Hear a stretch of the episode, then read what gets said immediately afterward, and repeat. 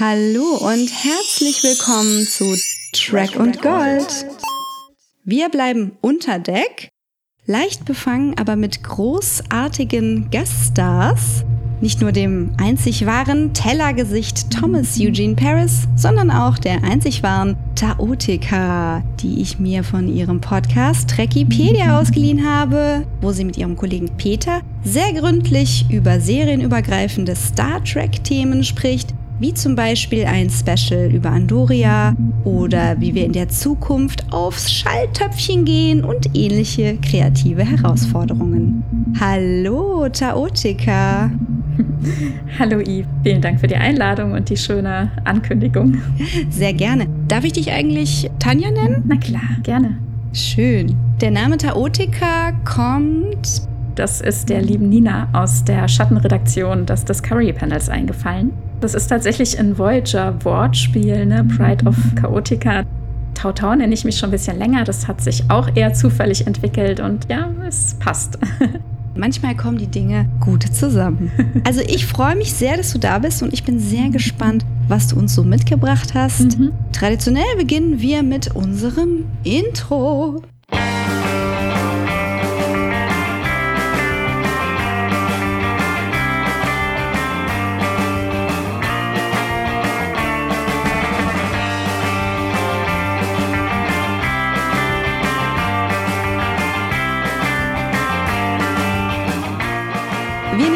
Folge heute am mittlerweile 10.9. auf. Das heißt, streng genommen war vorgestern Star Trek Day.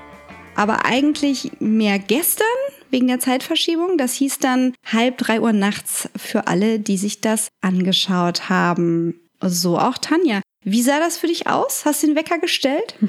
ja, ich habe schon eine ganze Weile vorher gestreamt, weil wir hatten ja hier in Deutschland auch diverse Streaming-Festivitäten sozusagen. Und dann habe ich mich tatsächlich kurz hingelegt, den Wecker gestellt und bin dann wieder halbwegs pünktlich aufgewacht und habe heute noch ein bisschen den roten Teppich nachgeholt. Da hatte ich nämlich den Anfang tatsächlich ein bisschen verschlafen, war noch ein bisschen müde in den Augen. Und das war eine ganz schöne Veranstaltung einfach. Es war ein Open-Air-Event. Man hielt natürlich Abstand. Ne? Die Leute waren wirklich aber auch sichtlich berührt, aber auch so ein bisschen unsicher, sich jetzt wieder live zu treffen.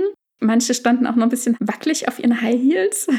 Und Jerry O'Connell hatte auch die Sandalen seiner Frau Rebecca Romaine dabei, wenn sie dann später von den Stöckeln wieder runter auf flache Schuhe wechseln wollte. Jerry O'Connell ist mit Rebecca Romaine verheiratet? Ja, ja, die beiden First Officers sind verheiratet und machen ja schon eine ganze Weile ihre Witze darüber, wer zu Hause denn die Nummer eins ist. Ah, na, das ist doch klar. Una natürlich. Er meinte auch, er redet mit der Therapeutin darüber. Ob die ein Papagei ist, frage ich mich. Möglich, ja. Mary Chifo hat sich auf dem roten Teppich geoutet. Auch ganz spannend, hat von ihrer Freundin erzählt. Mhm, cool. Äh, Wilson Cruz stieß dazu mit seinen Kids, wie er sagt. Mhm. Ja, also es war wirklich sehr schön. Es gab ein tolles Bühnenprogramm. Jeder Serie wurde gedacht. Mhm. Natürlich wurde dann das Staffelthema gespielt vom Orchester. Mhm. Dirigiert wurde von Jeff Russo und höchstpersönlich. Ja, wow. Das war wirklich großartig.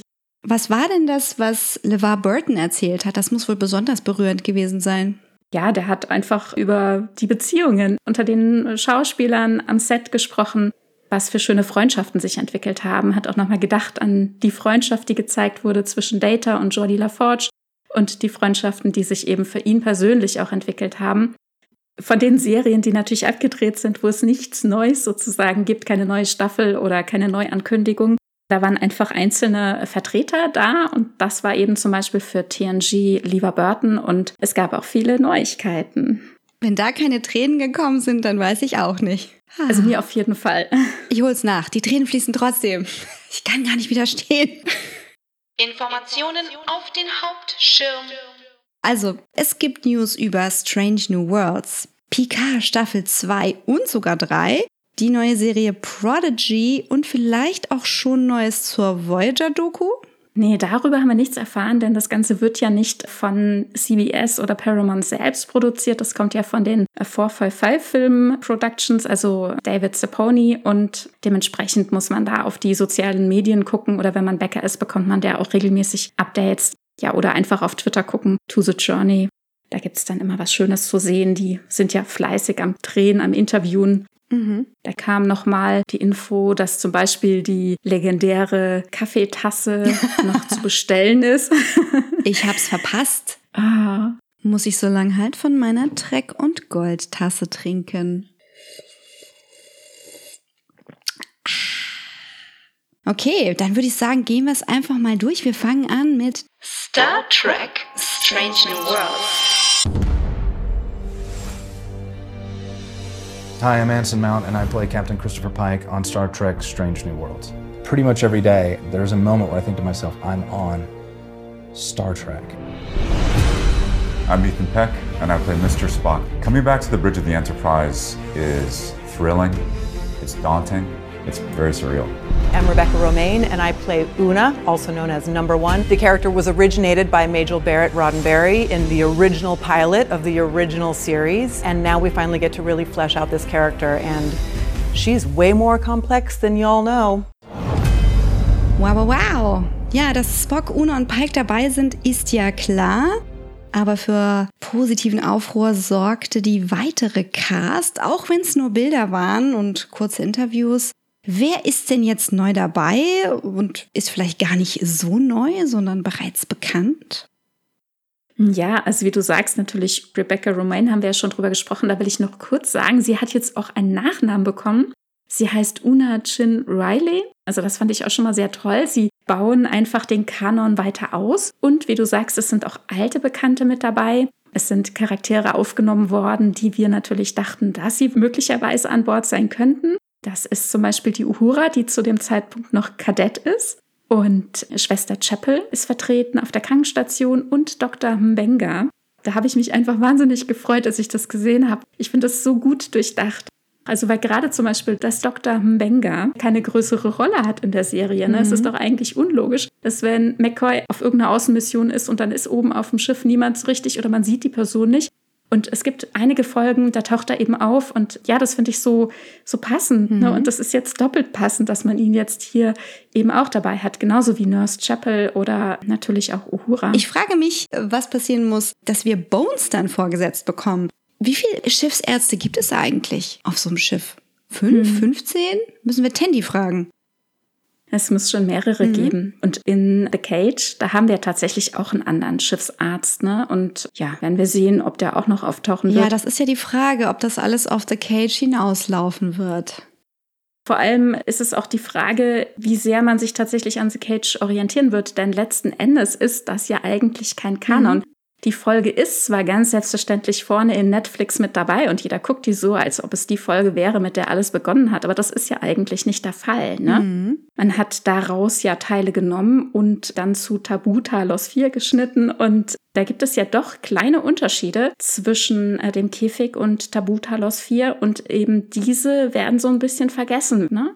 Die Sachen, die sich unterscheiden, die dürfte man aus dem Käfig einfach nicht für bare Münze nehmen. Und ich denke, das hat Discovery schon gezeigt, dass sie das gemacht haben in der Staffel 2. Und das fand ich ein bisschen unglücklich. Mhm. Ah, das sind die kleinen, feinen Unterschiede, auf die Bäumler uns in der einen Folge Lower Decks hinweist. Mugatu Gumato. also wir dürfen auf jeden Fall gespannt sein. Wir haben eine stärkere B-Cast.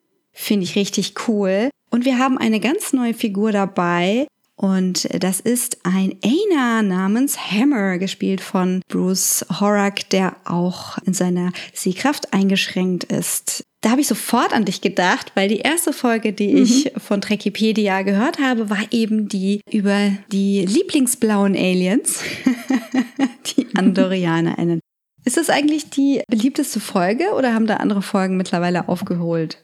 Oh, das ist gar nicht so die beliebteste. Also wir haben die Statistik immer nur rückwirkend äh, für vier Wochen. Ach so. Es sind immer die letzten vier Wochen. Also mit jedem Tag rückt es immer einen Tag weiter. Mhm. Deswegen haben wir gar keine Gesamtzahl. Das war uns nicht so wichtig. Da müsste man bei Podigy einfach mehr für zahlen. Verstehe. Deswegen können wir nicht sagen, was die beliebteste Folge ist. Aber es ist erstaunlich, dass alle Folgen doch immer wieder geladen werden zu Zeiten, wo dann zum Beispiel Discovery aufkam, wo dann Trill und Andorianer tatsächlich auch interessanter waren als dann irgendwann später wieder. Die Technikfolgen werden immer gerne geladen und so. Mhm. Ja, ich glaube, es nimmt sich irgendwie so nichts. Wobei ich es nicht sagen kann, weil wir es einfach nicht wissen, ne? Ja, gut. Es wird schon stimmen, ne? Ja, ja. Und was hat sich da bei dir geregt, als du den Aina gesehen hast? Oh, da habe ich mich wahnsinnig gefreut, weil es einfach so ein logischer Schluss ist tatsächlich. Ne? Also Andoria ist einfach ein Mitgründer der Föderation. Ich will nicht sagen Gründungswelt, es ist ja ein Mond. Und dort haben wir in Enterprise gelernt in der vierten Staffel, dass eben zurückgezogen die Ena lebten. Und jetzt ist natürlich die Frage, wie ging es dann mit ihnen weiter, schon alleine zu Hause auf ihrem mhm. Mond? Wie, wie gehen sie mit ihrer Entdeckung quasi um, dass sie nicht mehr so zurückgezogen leben können oder können sie das trotzdem? Gibt es dann so Einzelne, die eben aus der Kultur herausgehen und dann zum Beispiel zur Sternenflotte? Oder ist das ganz selbstverständlich, weil man ist ja eben auch Föderationsmitglied. Mhm. Ich bin sehr, sehr gespannt, was wir da erfahren. Und ich finde es wundervoll, dass es eben jetzt hier weiter aufgegriffen wird. Mhm. Discovery hat uns ja auch schon so ein bisschen was erzählt, wie es dann in der fernen Zukunft mit Andorianern und Andorianerinnen weitergehen könnte und weitergehen wird. Und jetzt hier noch mehr über die Enar zu erfahren und das im 23. Jahrhundert finde ich sehr, sehr schön. Mhm. Kurzer Make-up-Abgleich. Sieht Hammer jetzt eigentlich deutlich anders aus als die AndorianerInnen, die wir in Discovery in der Zukunft, in dieser fernen, fernen Zukunft zuletzt gesehen haben. Die haben ja so doppelte Stirnhöcker. Ja, wenn wir zurückblicken, äh, schon im 22. Jahrhundert, also zu Zeiten von Enterprise, gab es einen kleinen Unterschied, einfach wie sich so das Gesicht, die, die Wülste oder so, wie sich das dargestellt hat, äh, im Vergleich von äh, blauen Andorianern Andorianerinnen zu den Enar. Und da gab es tatsächlich eben so eine gewisse Stirnwülstung und ähm, die Enden der Antennen waren so ein bisschen feiner, quasi wie so kleine Öhrchen. Und jetzt hier im Vergleich zwischen den AndorianerInnen, die wir in Discovery gesehen haben, und hier eben Hammer, sieht man auch eine gewisse Unterscheidung. Also ich finde es ehrlich gesagt noch mal ein bisschen gelungener als in Discovery. Also ich finde in Discovery ist die Maske sehr präsent, mhm. so sehr plastikartig und die Wülste auf der Stirn, ja, also sehr, sehr dominant einfach. Und hier hat man zwar auch sehr große Prosthetikteile, also da wird wirklich was gemacht, eben auch auf den Wangen. Mhm. Aber ich finde, es sieht ein bisschen natürlicher aus, aber es wird auf jeden Fall da auch viel im Gesicht gemacht. Bei Discovery könnte natürlich ein Grund sein, dass das Nebencharaktere waren, Nebenfiguren, die schnell geschminkt werden müssen, die möglichst schnell äh, in der Maske fertig gemacht werden müssen. Und wenn wir jetzt eine Hauptfigur oder eine wichtige Nebenfigur bei Strange New Worlds haben an Bord der Enterprise, dann kriegt die wahrscheinlich per se auch einfach eine bessere Maske. Hm. Fände ich super. Und ich hoffe natürlich auch, dass die Antennen sich bewegen. Ja, das hoffe ich auch sehr. Wobei die bei Enterprise wohl wirklich sehr geflucht haben darüber, dass sie sich dazu anfangs entschieden hatten und das komplett durchgezogen haben. Es muss wirklich sehr, sehr anstrengend gewesen sein, weil man hat ja tatsächlich eine gewisse Verkabelung da gehabt. Mhm. Ein Kabel, das eben runterging, irgendwo hinten am Rücken, am Gürtel, war dann da ähm, irgendwie der Empfänger und Batterien oder was versteckt. Mhm. Heute mit der heutigen Technik kann man da bestimmt auch mehr machen, dass man nicht so komplett und schwierig verkabelt ist. Die hatten wirkliche Schwierigkeiten, besonders bei Stunts, dass sie sich nicht in ihren Kabeln verhättern oder sich nicht die Antennen ah, abreißen, okay. was wohl auch vorgekommen ist. Autsch. Und ja, diese ganze Geschichte mündete natürlich in einer Fernsteuerung. Das heißt, jeder Schauspieler, jede Schauspielerin brauchte auch einen Puppenspieler, eine Puppenspielerin. Mhm. Also da stand wirklich jemand an der Seite pro Person eins zu eins mit so einer Fernbedienung wie so für ein kleines Flugzeug oder ein kleines Auto und hat die Mimik, die Emotion eben in diese Antennen gelegt. Aber wie sie es gemacht haben, war wirklich auf den Punkt wunder wunderschön und ich hoffe auch sehr, dass das hier wieder der Fall sein wird. Mhm. Bei Discovery gab es ja durchaus eine Figur, die wichtiger war mhm. und deren Maske auch nicht ganz so starr war. Und da waren ja intelligenterweise die Antennen abgerissen. so kann man es natürlich auch machen. Wie hieß er nochmal? Gute Frage. Hm. Rin? Rin, genau. Ja, das könnte natürlich der Grund gewesen sein, warum wir den lieben Rin in Discovery ohne die Antennen hatten. Ist auch eine Leidensgeschichte natürlich dahinter bei der Figur. Und Spoiler Alert, ich finde es schade, ihn gehen zu sehen und freue mich dafür umso mehr auf Hammer. Auf jeden Fall ich auch, ja. Wobei, also gerade bei Discovery hätte ich mir da noch eine kleine Erwähnung und das hätte ein Satz ja gereicht, noch gewünscht, äh, warum die Antennen bei ihm nicht nachwachsen. Ach so. Denn das haben wir in Enterprise durchaus gesehen. Schran hatte auch mal eine Antenne verloren. Mhm. Das ist das Gleichgewichtsorgan, das dort ist und das eben geschädigt war. Und mit entsprechender Behandlung und Massagen konnte man das eben im 22. Jahrhundert relativ schnell beheben, dass das Nachwachsen eben beschleunigt wurde. Und hier sehen wir ja Rin und ähm, das ist einfach kein Thema, dass die nachwachsen, dass die nachwachsen können. Mhm. Das könnte ja tatsächlich ein Teil dieser Bestrafung, dieser Folter gewesen sein, dass sie das auch mit entfernt haben. Mhm. Das hätte man kurz erwähnen können und dann wären viele Fragen geklärt gewesen. Ich denke mal, das ist so wie bei den Haarwurzeln, ne? Also wenn du quasi die Haarwurzel und das darum mit entfernst, dann wächst da nichts mehr. Hm. Auf zu schöneren Dingen. Wann können wir das alles denn sehen? Ist immer noch nicht ganz klar, ne? Hm, ja, da haben sie noch nichts zu gesagt. Also Strange New Worlds, diese erste Staffel ist zwar schon abgedreht, befindet sich in Postproduktion, war sogar schon, ich meine, vor der kommenden Staffel Discovery abgedreht, aber ich glaube, da lässt man sich jetzt erstmal ein bisschen Zeit und ich persönlich denke, dass es sich noch ganz schön zieht. Mhm. Ja, vielleicht erfahren wir Anfang nächsten Jahres oder spätestens hoffe ich mal am First Contact Day im April 2022, wann uns das denn beschert wird. Gut Ding braucht Weile. Mhm. Äh, nicht so viel Zeit lässt sich die zweite Staffel Picard. Hören wir doch da mal rein.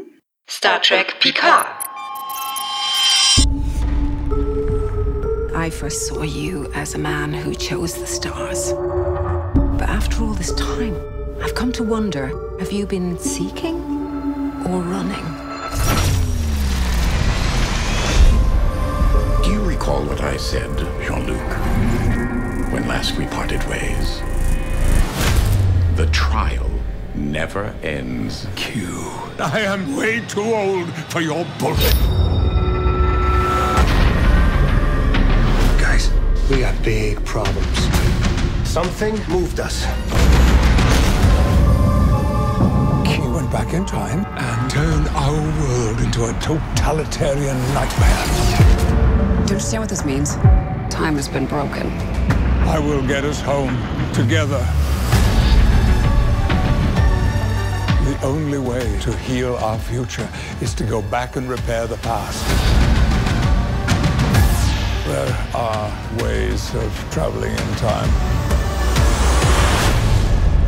Great. Now what?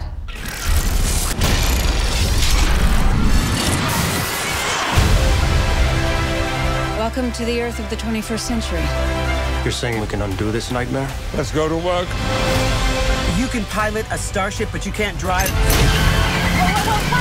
You two really need to work on your communication. Right. See, there you go. Now you're in sync. We have three days before the future is changed irrevocably. But even in the darkest of circumstances, there is a light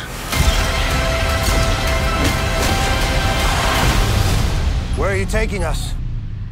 Home. Also ihr wisst ja, ich schaue eigentlich gar keinen Trailer oder Teaser mehr, weil ich die totale Spoilerphobie habe, weil einfach immer alles verraten wird und ich dann mir schon zusammenbauen kann, wie die ganze Staffel aussieht. Aber für diesen Podcast mache ich natürlich eine Ausnahme und habe mir den Picard Staffel 2 Teaser angesehen. Die Hälfte wurde ja eh schon auf Twitter gespoilt, also äh, was soll mich da, was soll mich da noch erschüttern? Habe ich gedacht. Mitnichten die Erschütterung kam und zwar deutlich. Ich habe da unter anderem eine gewisse Königin der Herzen erblickt. Oh my goodness, she's back. Ja, die Borg Queen, ne, gespielt von Annie Wershing, ist zurück und Wer vorher noch bei den Teasern immer dachte, ne, da lag hier die Herzdame auf dem Tisch und es reduzierte sich das Ganze zu dem Q der Queen. Aber jetzt haben wir beides, sowohl Q als auch die Borg Queen.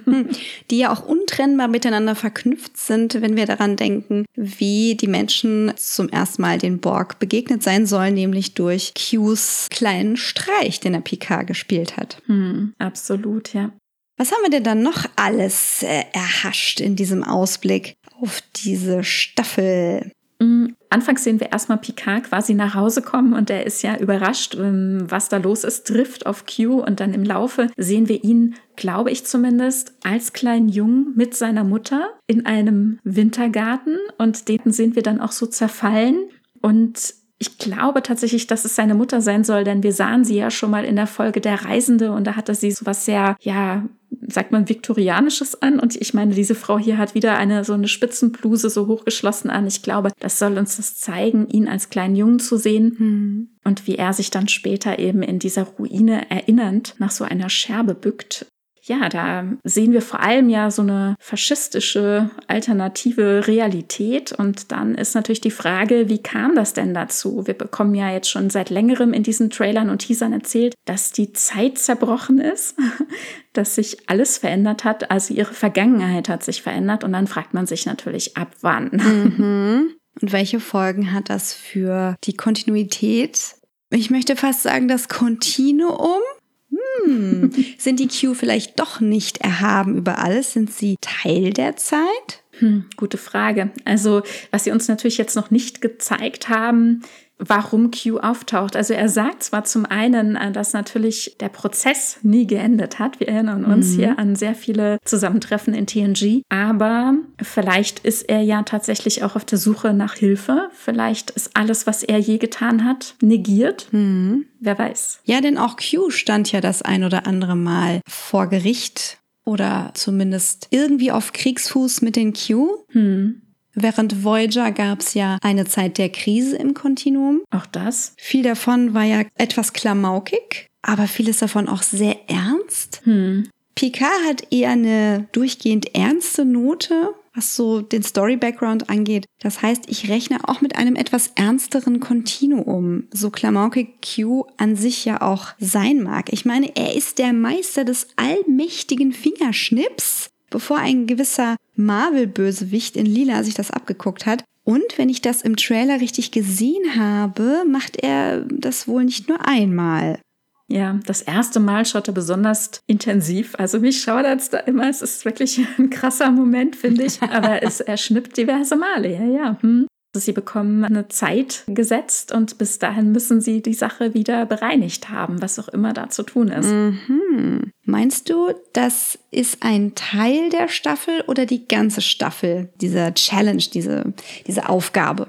Also so wie ich die aktuellen Produktionen wahrnehme oder erlebe, würde ich sagen, es ist wahrscheinlich tatsächlich der Staffel Arc. Mhm. Und du hattest ja eben schon von der Borg Queen gesprochen. Das ist dann eben der Anlaufpunkt. Da verspricht man sich Hilfe und die ist ja auch in keinem so guten Zustand offenbar. Irgendwo wird die quasi aufbewahrt und dann müssen sie sich mit ihr auseinandersetzen. Mhm. Ich bin gespannt. Also zumindest sieht es so aus, als ob zumindest äh, Seven of Nine, also hier wahrscheinlich Annika, nie assimiliert wurde. Also es ist grundlegend alles anders gelaufen. Mhm. Auch interessant, wir hatten äh, ja schon letztes Jahr diverse Fotos von den Dreharbeiten bekommen und da gab es so ein Bild, da sitzen Annika, sag ich jetzt einfach mal, und Ruffy zusammen in einem hm, Bus, in einem Zug, man weiß es nicht so genau und man sieht von außen durch die Fenster sie drin sitzen und die Kameraleute nehmen diese Szene auf und von außen wurde eben fotografiert und dann sieht man die Werbung unten auf diesem Fahrzeug und das verweist eben auf ein Raumschiff, das Dinge verheißt, irgendeine Mission quasi ankündigt oder bewirbt. Und es sieht mir so aus, als würde man den Mars besiedeln zu dieser Zeit. Und also insgesamt, wie uns die Welt hier dargestellt wird, also tatsächlich mit Autos, mit sehr vielen Autobahnen, also ganz grundlegend ist hier in der Entwicklung auf der Erde etwas durcheinander geraten, zerrüttet. Wir sind sehr, sehr viel weniger entwickelt in diesem 24. Jahrhundert, in dieser faschistischen Realität. Und dieses ähm, Raumschiff, das ist so ein Ring, ne? also so wie wir das aus dem Film 2001 kennen Mhm. oder so von so ganz alten Ideen, wie man zum Beispiel künstliche Schwerkraft herstellen könnte. Also so ein Ring mit einem ganz äh, langen Innenteil. Mhm. Und in ähm, unserem Kanon kennen wir tatsächlich auch so eine Art von Enterprise, die so ähnlich zumindest aussieht. Das ist die Enterprise XCV 330. die auch zum Beispiel in The Motion Picture in dieser kleinen Bilderreihe auftaucht zwischen dem Space Shuttle und der Constitution-Klasse und später dann eben in Enterprise, was ja mhm. früher spielt, sehen wir das auch in dieser Riege der Bilder der Enterprise-Darstellungen im Club 602 wo man immer hingeht, wenn man auf der Erde mal einen trinken will, in der Sternenflotte. Und da sehen wir diese Enterprise eben auch. Und dann frage ich mich, ich habe ein bisschen drüber nachgedacht, das ist wirklich nicht zu greifen. Also irgendwo zwischen Space Shuttle und der NX-01 muss es liegen. Also das wäre in unserer eigentlichen äh, Timeline quasi, ja, vielleicht tatsächlich noch im 21. Jahrhundert zu verorten, vielleicht frühes 22. Wobei ich mich frage, inwieweit es tatsächlich vor oder nach dem First Contact 2063 sein kann. Hm, und dann frage ich mich natürlich, inwiefern hier vielleicht der First Contact verhindert wurde oder die VulkanierInnen sich anders entschieden haben nach dem First Contact. Es gibt in diesem Picard-Trailer auch so eine kurze Szene bei 1,40, da sieht man einen Wald im Dunkeln und von hinten Licht. Also mhm. vielleicht sind da welche gelandet, wer weiß. Und da ist hinter einem Baum so eine Silhouette und so ein ganz großer Kopf. Und als ich das das erste Mal gesehen habe, dachte ich noch, huh, spooky Alien. Aber jetzt denke ich mir, Vielleicht steht da Geinen, wer ja. weiß. Und sie hat einfach ihren großen Hut auf. und dort ist auch ein Vulkanier und ein kleiner Junge, meine ich, zu sehen. Und vielleicht ist das eben der junge Picard, vielleicht auch nicht, ich weiß es nicht. Aber ne, vielleicht ist hier schon beim First Contact was ganz grundlegend anders gelaufen. Was wäre, wenn es nicht Vulkan war, sondern Romulus? Oh, ein guter Punkt. Denn Picard hat ja eine gewisse inhaltliche Nähe zum Mars zu den künstlichen Intelligenzen und zu Romulus. Das ist ein wirklich guter Punkt, ja. Also ich bin sehr gespannt, was wir für eine Föderation oder wie auch immer sie sich nennt, vorfinden. Wir haben nicht das ausgeglichene blaue Logo, wo alle nach den Sternen zusammenstreben oder miteinander interagieren, sondern es ist so ein nach links schwingender Kreis. Also es ist jetzt nicht so plump wie die terranische Flagge mit dem Schwert, so, ne? Sondern es mhm. ist mehr so dieses, wir versammeln uns in einem Momentum und streben voller Kraft in eine Richtung und es gibt keine Diversität in verschiedene Richtungen, sondern es gibt so ein Mainstream, so kommt mir das vor. Hm. Also so ein bisschen abgeschwächtes faschistisches Logo, aber wir haben das klassische Rot, wir haben das klassische Schwarz. Auch interessant, auch hier dieses Logo hat als Grundlage wieder das Föderationslogo, das wir aus The Motion Picture kennen finde ich sehr spannend, dass man sich dann doch so detailliert in diesen alten Sachen bedient hat und äh, verändert hat. Und ich glaube, hier ist sehr, sehr viel Liebe zum Detail passiert. Bin ich auch sehr gespannt. Mhm. Also, es sind zwei Dinge in Erfüllung gegangen, die Adrian sich gewünscht hat. Wir haben eine alternative Realität mit Nazi-Trollen aus dem Internet. Nicht ganz, nicht ganz, Adrian. Vermutlich gibt es kein Internet, wir wissen es noch nicht. Und wir haben die Zeitreise und wir haben die Borg Queen. Da steckt auf jeden Fall eine Menge drin. Ich würde mal vermuten, dass diese Art der Föderation, wie auch immer sie dann heißt, einen Präventionsschlag gegen die Borg ausgeübt hat, die Queen gefangen genommen hat und dadurch sehr viel an Assimilierungen verhindert wurde und wir deswegen so eine Person wie Annika Hansen als Annika Hansen sehen und nicht als Seven of Nine. Hm. Das ist jetzt nur mal so eine ganz grobe Vermutung, dass es dahin gehen könnte, mhm. wenn du so eine alternative Realität schaffst. Da hast du die absolut wichtige Frage gestellt, wo ist der Punkt Null der Veränderung? Hm. Wie weit gehen wir zurück? Ja, und das ist eine wirklich gute Idee. Ne? Was wäre, wenn nicht die VulkanierInnen zuerst hier gelandet wären, sondern die RomulanerInnen? Das, glaube ich, ist echt ein guter Punkt. Finde ich sehr, sehr gut. Also ich vermute, das wird auf jeden Fall nicht nur ein Kopfnicken und ein zurechtmahnender Finger zur aktuellen Situation im Weltgeschehen sein, um zu sagen, schaut mal, wir haben unsere Vision verloren. Nicht nur jetzt die United States, sondern auch so wir als geeinte Welt mit unseren Ideen und unseren Visionen. Wir müssen uns neu orientieren. Es ist was schiefgelaufen. Ist unsere Zeit zerbrochen? Ist unsere Welt zerbrochen? Da wird sich sicherlich einiges wiederfinden. Hm. Na gut, was haben wir denn da noch gesehen? Eine alternative Version von Soji oder Dash? Ist dir auch aufgefallen? Wieso denkst du, es ist eine alternative Version? Weil sie so furchtbar überrascht schaut. so, euch habe ich nicht hier erwartet. Ich kenne euch gar nicht. Mhm, okay, na gut, wir wissen nicht, wo das herausgenommen wurde, ne? Das stimmt. Also mir schien es so, als ob eben die Protagonisten der ersten Staffel tatsächlich darüber Bescheid wissen, dass jetzt hier was nicht stimmt. Ne? Was mir auch sehr, sehr gut gefallen hat, dass wir Laris wieder mit dabei haben. Ja. Ich bin sehr, sehr froh darüber, ähm, Ola Brady wieder zu sehen. Da habe ich mich sehr, sehr gefreut. Ich habe sie ja fast nicht erkannt, aber dann doch.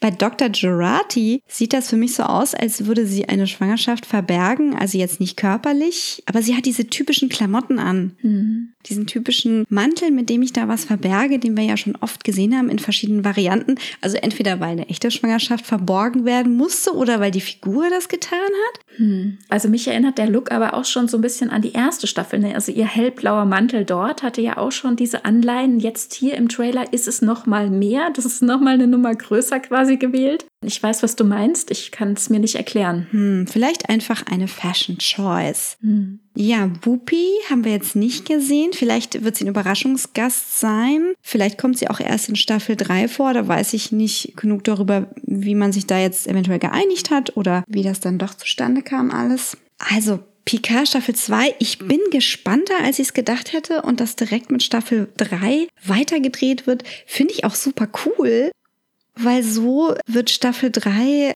keine Reaktion sein auf Staffel 2. Mhm. Also Staffel 3 wird nicht auf uns reagieren können als ZuschauerInnen, sondern Staffel 3 wird einfach das sein, was es ist. Und ich finde das cool. Ich mag es so am liebsten. Hm, das stimmt. Das finde ich auch gut, den Aspekt. Und es war aber jetzt auch nicht wirklich eine Überraschung. Ne? Man hat es jetzt nochmal angekündigt. Ja, Staffel 3 ist in Produktion und äh, die wird kommen, aber wer war dann jetzt noch überrascht? Also letzten Endes, das war doch ein offenes Geheimnis, dass sie direkt weiterdrehen. Mit Corona weiß man ja nie so genau. Wir machen weiter mit dem ersten, naja, fast dem zweiten, aber nicht weniger ausführlichen Teaser zu Star Trek Prodigy.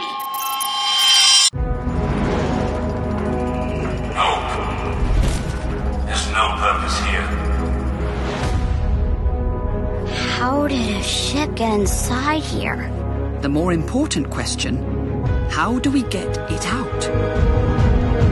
Join us. You always wanted to see the stars.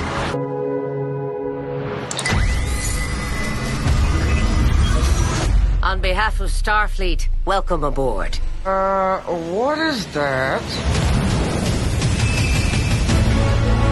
Have you ever even flown a ship before? No. Does it show? Disabling gravity. Okay. We get to go there and explore. This ought to be good.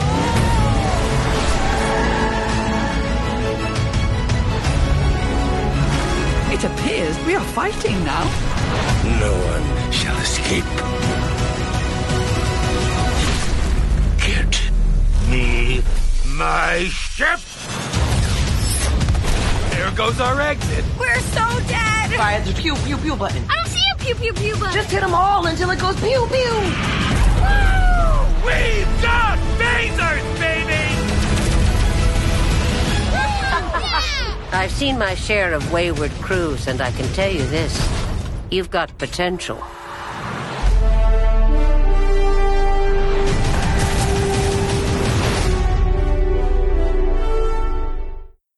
Ja, das war jetzt mal ein ausgewachsener Trailer, der erste richtige Trailer zu dieser Serie. Unlängst haben wir ja schon das Intro vollständig sehen können mit der USS Protostar. Wie hat es dir gefallen? Äh, wow. wow, wow, wow, wow, so much. Ich hatte ja befürchtet, dass es so eine klamorkige Kinderserie wird, aber ich gucke ja unheimlich gern aktuelle Kinderserien. Die sind einfach für die ganze Familie. Und ich glaube, Prodigy auch. Hm. Ich hab's nicht glauben wollen, aber ich bin dabei. Mir gefällt es auch total gut. Also eine ganz andere Optik als jetzt zum Beispiel Lower Decks, ne? Ganz, ganz anders und äh, mich hat es auch sehr abgeholt.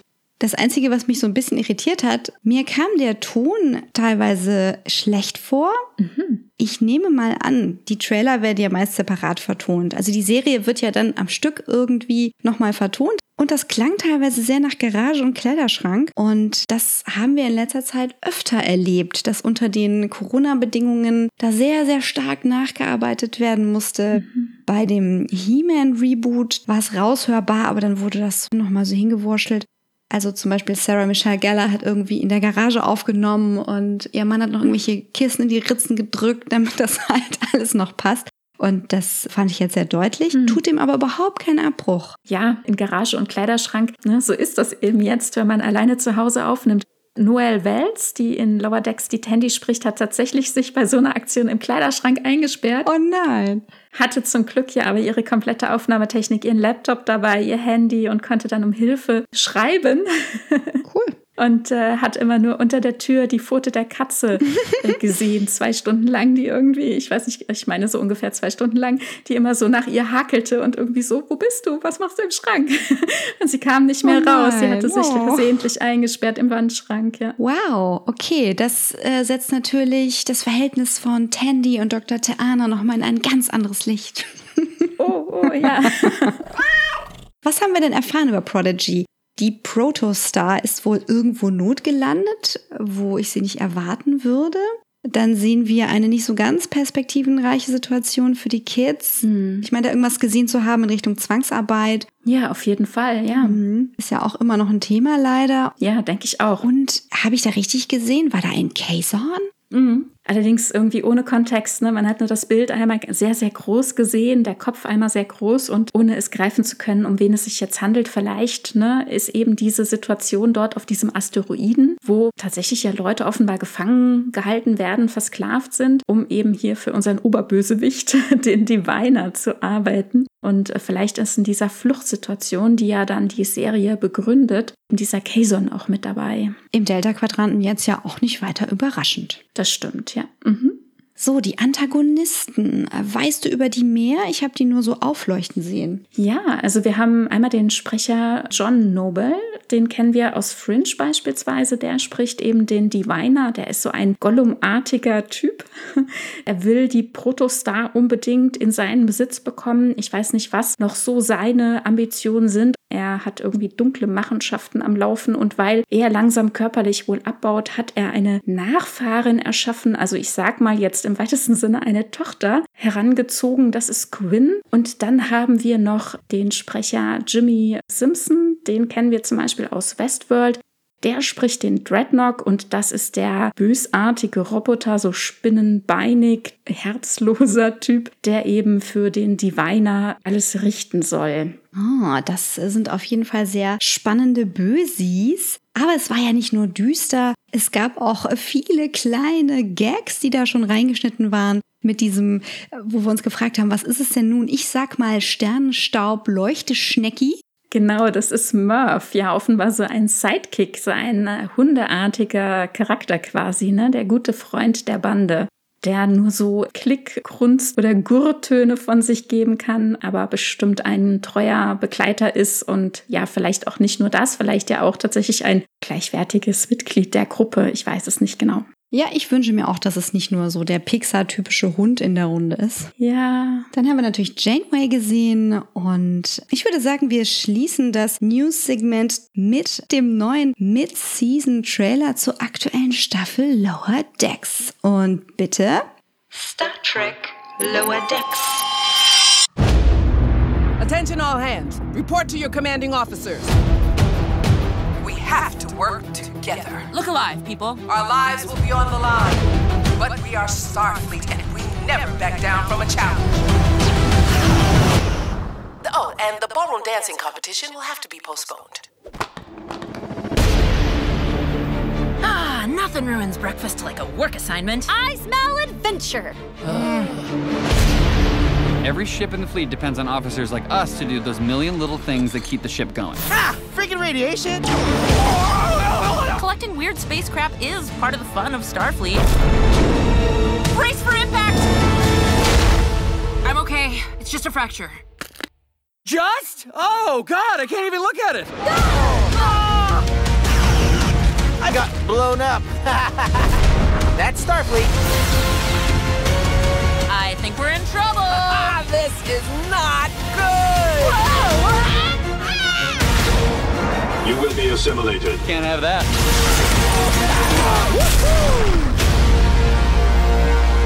Phaser rifle, nice. Now, how are those different from regular phasers? Uh, they take two hands Wow, jetzt wird's ernst. Was haben wir denn da alles gesehen? Spiegeluniversum? Ich glaube ja. Also das war doch bestimmt ein Spiegelbäumler. Und äh, Mariner und Shax, die waren definitiv vom Spiegeluniversum, oder? Ja, wird Zeit, wird Zeit. ja, die Packlets sind natürlich unsere Staffel-Villains. Das war ja irgendwie klar. Mhm. Ja, da haben wir einen Kampf gesehen. Genau, jetzt wird es ernst, wahrhaftig. Und da müssen sogar alle ihre Holodeck-Aktivitäten kappen. Ganz egal, ob man gerade beim Turniertanz gewinnt oder ob man Shakespeare-Stücke beruppt oder aufführt oder gerade im Gym ist. Sehr witzig. Das mit den Shakespeare-Stücken hatten wir gerade letzte Folge lange, lange, lange thematisiert. Habe ich da einen Captain Freeman Day gesehen? Ja, offenbar malt Bäumler ein Plakat à la Captain Picard Day. Er wünscht es sich so sehr, dass die Cerritos die Enterprise D ist. Das stimmt, ja. Und es wird auch so richtig ernst, denn Rutherford ist dabei, einen Warp-Kernbruch zu verhindern. Ich hoffe mal, das ist keine Holodeck-Simulation. Ah, okay. Naja, Drama. Hm, ja, vielleicht ist es auch gar nicht die Cerritos, denn wir sehen hier auch noch eine Constitution-Class explodieren. Vielleicht ist es das Stück aus der Vergangenheit von Rutherford, das uns bisher gefehlt hat. Oh ja. Tandy scheint mir dagegen zu mutieren. Ja, es könnte damit zusammenhängen, dass sie wohl von irgendeiner Riesenschnecke verschluckt wurde und sie mutiert dann oder in einer anderen Folge, in einem anderen Kontext, wer weiß das schon, in einen Riesenskorpion. Fashy. In Tandy steckt einfach mehr, als wir bisher gesehen haben. Ich sag's doch. Das stimmt auch. Dann sehen wir natürlich die Borg. Finally. Ja. Widerstand ist verloren. Dieser Podcast ist nicht spoilerfrei, also solltet ihr die hier besprochenen Folgen und alles davor gesehen haben, bevor ihr weiterhört. Okay, dann fangen wir doch mal an mit der Folge We'll Always Have Tom Paris Begegnung mit der Befangenheit. Holographische Projektion aktivieren. Bäumler ist zurück auf der Cerritos. Bartschattenexperte Ransom informiert ihn zwar noch über geänderte Sicherheitsprotokolle, aber Bäumler möchte einfach so tun, als wäre alles wie immer. Während Replikatoren, Türen und jegliche mit Sensoren verbundene Instrumente sich ihm verwehren, sträubt sich der Fähnrich gegen jede Hilfe. Wem muss er hier etwas beweisen? Dabei kann es sich nur um einen besonderen Gast der Cerritos handeln. Thomas Eugene Paris. Der Pilot der legendären Voyager und Holodeck-Autor tourt als moralische Unterstützung durch die Sternflotte und erzählt Anekdoten. Bäumler will sich seinen Sammlerteller signieren lassen. Es ist der einzige, der ihm in der Reihe noch fehlt. Als wäre es die Wiederholung einer alten Folge, latscht der wieder lebendige Lieutenant Shax durchs Bild. Rutherford, für dessen Überleben sich der kriegserfahrene Bajoraner geopfert hatte, kommt darauf ganz und gar nicht klar. Brückencrew hin oder her. Wie kann es sein, dass nie Mensch darüber redet? Wie? Von Albträumen alternativer Versionen von Shax geplagt, von einem terranischen Spion bis hin zu einem Borg, konfrontiert er den Lieutenant und erfährt den Grund für die Geheimhaltung. Die Wahrheit ist einfach zu gruselig. Tandy bekommt davon nichts mit, denn sie ist zusammen mit Mariner auf Mission für die sehr aufgebrachte Dr. Kätzchen. Auf der Amüsiermeile von Quayla 2 holen sie ein Familienerbstück, einen totemartigen Kratzbaum ab, den sie durch Mariners schlechten Einfluss beim Herumalbern köpfen. Es beginnt ein wildes Unterfangen, das Erbstück reparieren zu lassen. Die Freundinnen mussten feststellen, dass sie kaum echtes Wissen übereinander haben. Sie entdecken einige neue Seiten an sich. Mariner hält sich alle Dating-Optionen offen, außer Bäumler, ugh. sie diente mal auf Deep Space Nine und die Cerritos ist schon ihr fünftes Schiff? Tandys Vornamen kennt sie trotzdem nicht. Als die Reise auf einen orionischen Außenposten geht, entpuppt sich Devana Tandy als Gebieterin des Wintersternbilds, eine ruchlose Orionerin guten Hauses, die ihren Cousin ordentlich zusammenfaltet. Ihre Täuschung würde auch nicht auffliegen, wenn Mariner nicht die grüne Hautfarbe verlieren würde. Bäumler hat sich derweil über Jeffreys Röhren durch das ganze unkooperative Schiff gekämpft, auf die Brücke und ist übel zugerichtet. Als er mit seinem Teller vor Tom Paris landet, ist dieser schockiert. Ein Fan? Nein, ein Kazon! Tom signiert Bäumlers Gesicht mit seiner Faust. und lässt nicht locker, bis ein Shuttle die Cerritos zu rammen droht. Pling! Der Schutzschirm hält und das Shuttle ist nur etwas zerknittert. Wie auch Tandy und Mariner, die nach einer Standbauke zum Arrest abgeführt wird. Als Tandy ihre Missetaten gestehen will, denn es war nicht der von Mariner kalkulierte Aufprall, der den Kratzbaum zerstört hat, marschiert Dr. Taana sehr zufrieden mit ihrer Kiste ab, dem eigentlichen Erbstück. If it fits, Taana sits. Die Freunde treffen sich wieder vor Mariners Hauptquartier, ihrer Arrestzelle. Tandy bringt klingonischen Acid-Punk mit und bis auf Bäumlers Gehirnerschütterungen scheint alles im Lot zu sein. Wenn da nicht die fürchterliche Wahrheit wäre, die Rutherford nun geheim halten muss. Holographische Projektion anhalten. Liebe Tanja, hast du Fragen zu dieser Folge? Ist dir irgendwas unklar geworden in dieser Folge? Fragen und Antworten.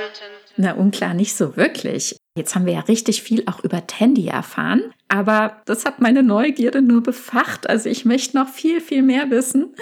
Und ich kann auch nicht so richtig nachvollziehen, warum Bäumler keine Hilfe in Anspruch nimmt und ob er daraus wohl gelernt hat, ob er das zukünftig ändert. Ja, also bei Bäumler ist mir nicht so ganz klar, ob der sich wirklich weiterentwickelt oder ob der so einfach vor sich hin eskaliert. ist ja auch schön anzusehen. Also ich habe mich gefragt, warum Tom Paris so wenig zu tun hat. Mhm. Mehr Lines bitte. Also hat der Teller ja mehr gesprochen. Dafür war seine Hairline recht großzügig. Ich habe das ja verfolgt bei Voyager. Das müsste eigentlich so ein bisschen noch so noch so ein bisschen weiter in den Geheimratsecken sein.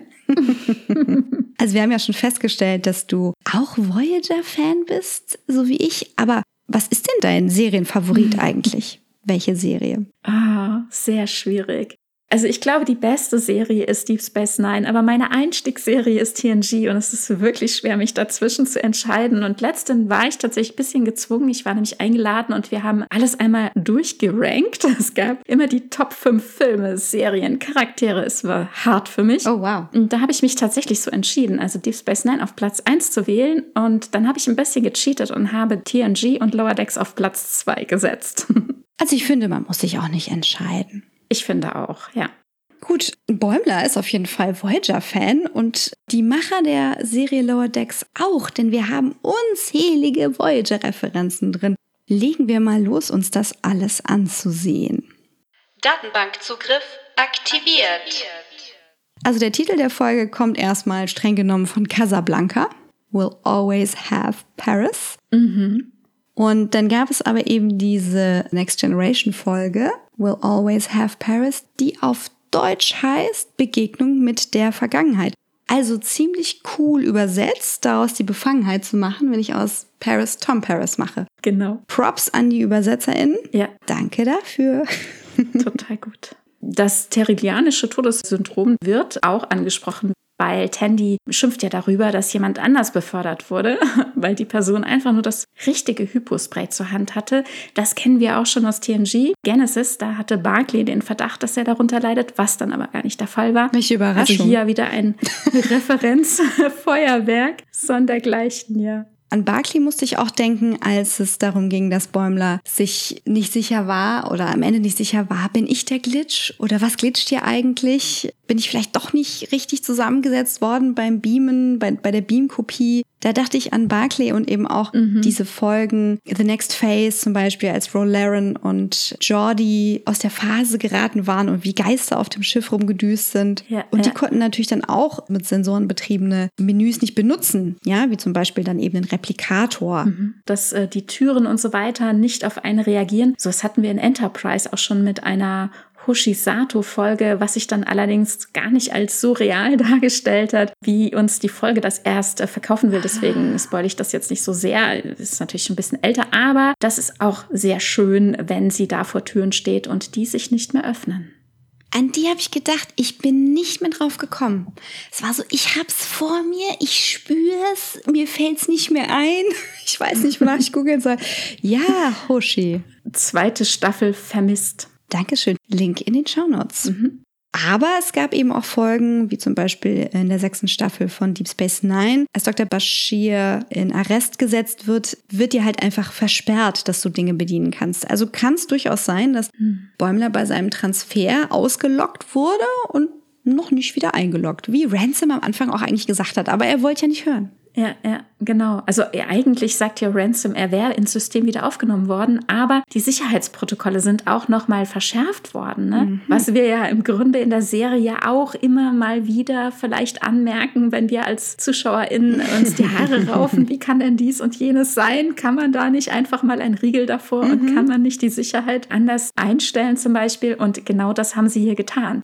Es kann natürlich auch daran liegen, dass er jetzt zweimal im System ist, ne? wobei sein zweites Ich sich ja direkt auch umbenannt hat. Aber wer weiß, vielleicht ist das noch nicht überall angekommen. Keine Ahnung. Und das stärkere Schiff sozusagen, also Bundesrecht schlägt Landesrecht, hat dann hier den richtigen Bäumler, an den einzig wahren. Und dann auf der Cerritos kann kein zweiter sein. Wer weiß? Uh, welcher ist der echte Bäumler? Wir wissen es nicht, ne? Ja, naja, es gibt kein echt und falsch. Ne? Es ist eine Verdopplung und damit sind beide richtig und echt. Wobei der andere sich ja direkt auch für die Titan aktiv entschieden hatte und sich umbenannt hat. Also hier sehen wir schon direkt auch eine unterschiedliche Entwicklung, dass sie sich tatsächlich vom Charakter nicht mehr mhm. gleichen werden. Also es ist keine Spaltung, sondern eine Doppelung. Wenn es eine Spaltung wäre, dann gäbe es natürlich Anlass zum Zweifel, ob wir nicht einen guten und einen bösen Bäumler bekommen haben. Einen schwachen und einen starken. Genau wie wir das in Toss gesehen haben. Ne? Aber hier hat ja Kirk feststellen müssen, dass beide seiner Hälften nicht lebensfähig waren und man sich wieder vereinen musste. Also eine ganz andere mhm. Geschichte.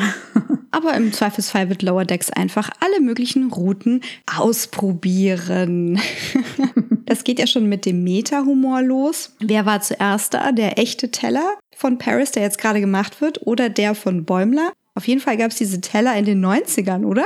Ja, also ich glaube auch schon früher. Ne? Also Star Trek Sammelteller haben, glaube ich, eine längere Tradition. Ich denke, die werden auch immer noch gehegt und gepflegt. Und jetzt gibt es eben eine neue Version zu kaufen, die man ja tatsächlich in den USA bestellen kann. Mhm. Ja, das Voyager-Fanfeuerwerk beginnt ja schon mit Bäumlers Einleitung zu Tom Paris. Er kennt die Holodeck-Programme, diese pseudo-irische Welt von Fairhaven und die Schwarz-Weiß-Welt von Captain Proton. Das ist ja so eine Mischung aus Flash Gordon, Buck Rogers und ein bisschen von allem. Und er summt natürlich das Voyager-Theme, wo mir auch einfach jedes Mal das Herz in den Hals rutscht. Also ich meine, wir benutzen ja tatsächlich im Fandom diese Abkürzung Voy. Ich sage es zwar laut, aber wenn ich es schreibe, wenn ich es schreibe, benutze ich die Abkürzung natürlich und auch natürlich. die Musik. Ne? Das Intro wurde jetzt kanonisiert. Ne? Das ist einfach zauberhaft. Er hat das TNG-Theme ja auch schon mal gesummt. Ja. Also Bäumler ist auf jeden Fall der Self-Insert für die Fans, das ist ganz klar. Aber Mariner eben auch und jede auf ihre Art und Weise. ja, der ultimative Verweis darauf, dass Tom Paris die angeblich schlechteste Folge namens Threshold zu verantworten hat, der darf natürlich nicht fehlen und das ist das mit den Lurchen oder Salamandern, wie sie hier in der Folge sagen. Ihr erinnert euch, Tom Paris hält sich für den größten Hecht, will unbedingt die Voyager nach Hause bringen und experimentiert mit der Warp 10 Grenze. Ist es Transwarp oder ist es Warp 10? Ja, beides. Tatsächlich. Er fliegt mit Transwarp und durchbricht dann die Warp 10 Grenze. Und was passiert? Er ist Strahlung ausgesetzt und mutiert schneller, als es irgendwie Sinn macht und als es schön anzusehen ist.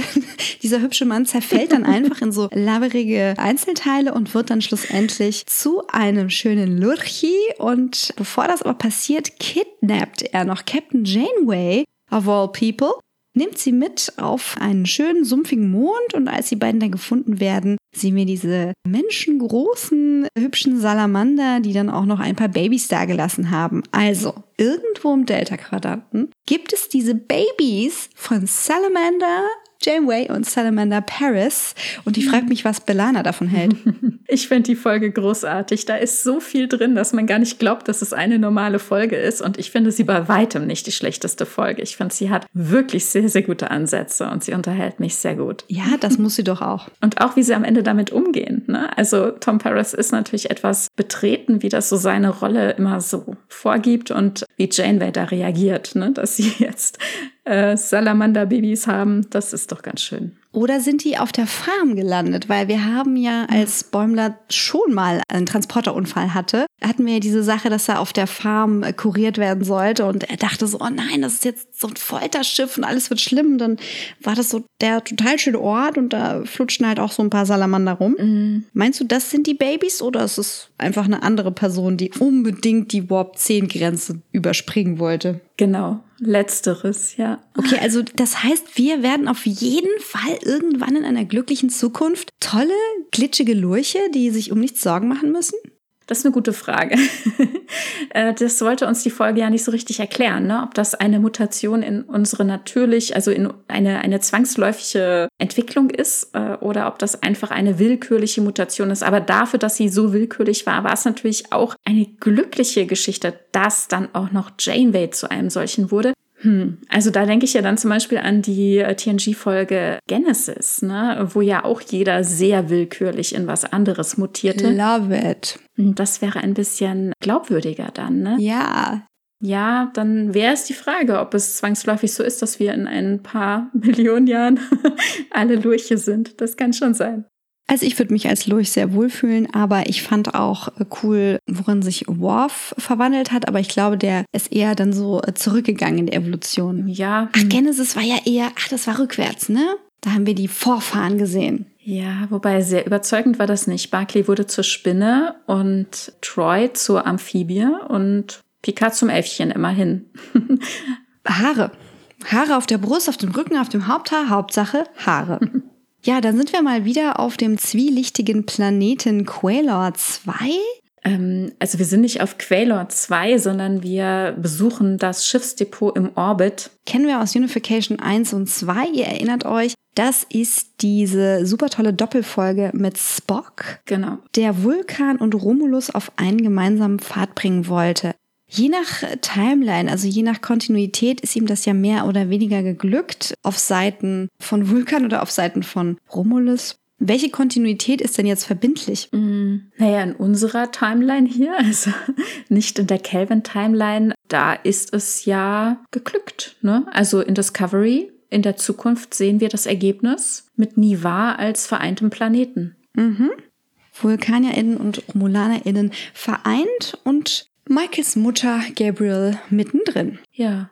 Dann geht's auch schon inhaltlich weiter mit Anspielungen an Leben und Tod. Äh, passend zum Thema Shags gehen wir mit den Referenzen in die Generation-Episode Tapestry. Willkommen im Leben nach dem Tode. Mhm. Da wechseln wir jetzt auf den Planeten Bonestell und die Sternenbasis Erhard, wie Amelia Earhart. Komplettes Set mit Nausikanern und Bar und allem. Aber das sind nicht die einzigen Easter Eggs. Schon allein die Landung, ja. Wir sehen Quark's Bar, wir sehen Vic Fontaine, wir sehen Werbung für die Zebulon-Schwestern. Also alles in so einer glitzernden Neon-Amüsiermeile.